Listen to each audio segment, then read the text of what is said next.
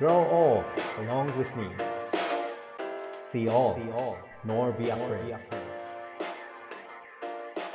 Radio, radio, radio, radio, radio.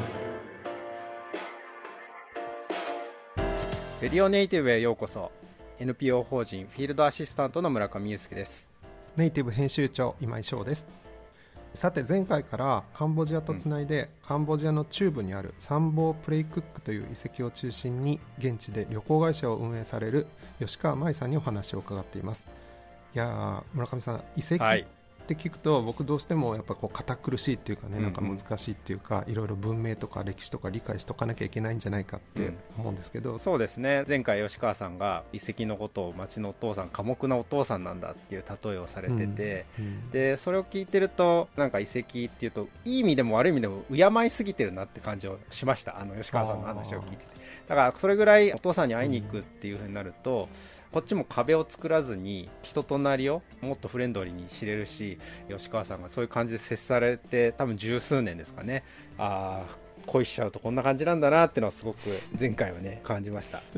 吉川さん今回もよろしくお願いいたします。お願いします。今回のキーワードは旅をキーワードにしたいなと思ってるんですけれども吉川さんは学生時代にさまざまな旅をされてその中でカンボジアに出会われたっていうお話を前回も少し伺いましたけれども旅人としてのカンボジアの印象ってまず最初どんな感じだったんでしょうか？はいそうですね。一番最初カンボジアに来る時東南アジアにまず全く興味がなくて、うんやっぱり文化財といえばヨーロッパっていう頭の中だったので、東南アジアはまあアンコールワットが名前が知られてたのででそのアンコールワットに大学の専門で研究している先生と一緒に夏にちょっと短い間だけそこの現場にこう行けるっていうただそれだけで、まあ、カンボジア行ってみようかなと思ったんですよ、うん。だから事前で勉強したりするのって内戦とか発展途上国でありいろいろ大変な課題がいっぱいありますみたいなことを頭に詰め込んではい。で行って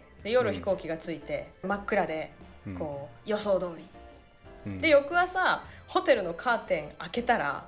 全然違う世界だったんですよ。うん。なんかもうすっごい派手な色のパジャマを着てるおばちゃんたちが国際式の果物頭に乗せて、うん。もうエネルギーのぶつかり合いみたいなのがもうあちこちで起こってて、なんだこのエネルギッシュさはと思ってなんか上昇気流がそのホテルの窓に向かってブワーってくるみたいな感じの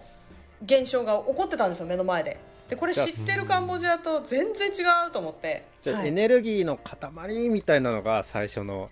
イメージだったんですかね、カンボジア。そうですね。そうそう。日本から初めて行く人たちに、そのいろんなこうカンボジアに対する印象を持って入ってくる人もあると思うし、はい。どういう伝え方をしてどういう入り口から触れさせてあげるんですか、吉川さんって。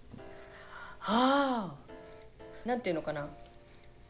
自分たちが二次情報として触れられるもの、本であったりウェブであったりって、うん。やっぱりどこかでアソートされてるので当然。うん。なのでもう生に触れてもらうしかないっていう感じでそれぞれが生きる日常の中にポンってもう飛び込んでみるっていうことがやっぱり一番大事なんじゃないかなって思っててもう何よりもその日常ですよね。当たり前の一瞬に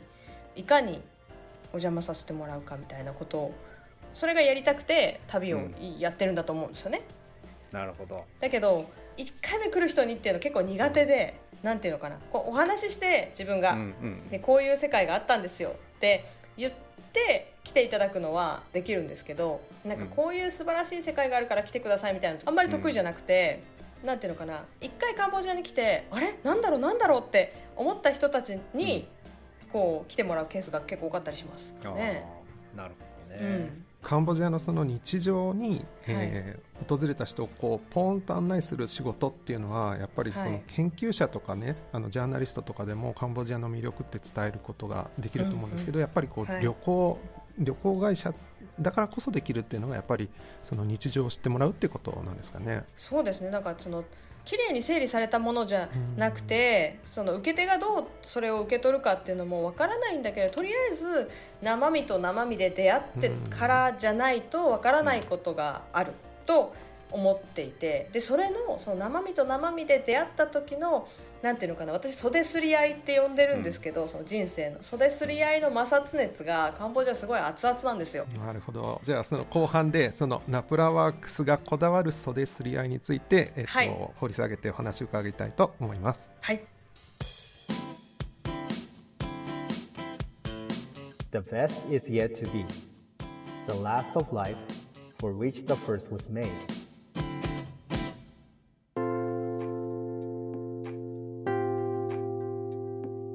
吉川さんが運営されている旅行会社ナプラワークスですけれどもカンボジアの中でもサンボープレイクックという遺跡群を中心に現地と旅人をつないでいらっしゃるということなんですけれどもつなぎ役になるこの袖すり合い掘り下げてお話を伺いたいと思いますがちょっと僕聞きたいのが、はい、このナプラワークスってどういう意味なんですか？あナプラワークスのナプラはもともとそのサンボープレイクックの隣にあった7世紀の頃にすごく栄えてた都がイシャナプラっていう名前なんですよ。でイシャナプラのイシャナっていうところが王様の名前で王様または神様に関する名前でそこを受け継ぐのはちょっと恐れ多いなと思って、まあ、半分変なところで切ってるんですけどその町がかつて国際都市だったんですよね要は、すごいたくさんの人が入り乱れて、なんかこう新しい何かが発信されるような場所だった、でサンボープレイクックっていう遺跡が今もそこにあってでそれがこう今世界遺産になったので、またここにいろんな人たちが訪れてそこで新しい何か物語がどんどん生まれていってくれたらいいなと。でそれに関する仕事は何でもやろう。イシャナプラ再びみたいな仕事にしたいなと思ってイシャナプラワークスっていう名前にしたんですよ。なるほど。で首都のプノンペンっていう場所で感じたその上昇気流みたいなエネルギーと同時に、ここで暮らす人たちには本当サンダルの裏から地球の核とつながってるようななんかそういうエネルギー感があるんですよ。上と今度地面に対するエネルギーってこと。そうなんです。もうそれに惚れてしまったというかもう惚れたんじゃないな。も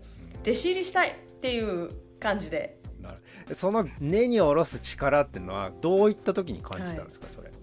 まあ、19歳の時にカンボジアに行ったんですけどおばちゃんが「あんたご飯炊けんでしょ?」とか言われるんですよ。お家訪問したら「うん、でもうもう炊飯器あれば炊けますけど」って言ってる横で9歳ぐらいのその家の女の子とかが、うん、あの枝バキバキって折ってその火力調節しながらご飯炊いてて、うん、それできないなって思ったし。なるほど9歳の女の子が。そうそうそうそう。でお母さんがそこの家のお母さんが「いや女はね9歳なんかになったらもう家のこと大体できたら当たり前なんだから」って言われた時にこうこっちはまあね、いい大学も行かしてもらって、うん、なんかこうもさもさ茂ってる青葉が茂ってる木みたいな感じなんだけどなんか根が浅いなと思って。で、うん、なのにみんなは自分たちの生きることの根幹を全部一から作り上げていっている。だから家の家財とか、うん、その現金収入とかそういうもので見ると全然その青葉が茂ってるようには見えないんだけれども、うん、ものすごく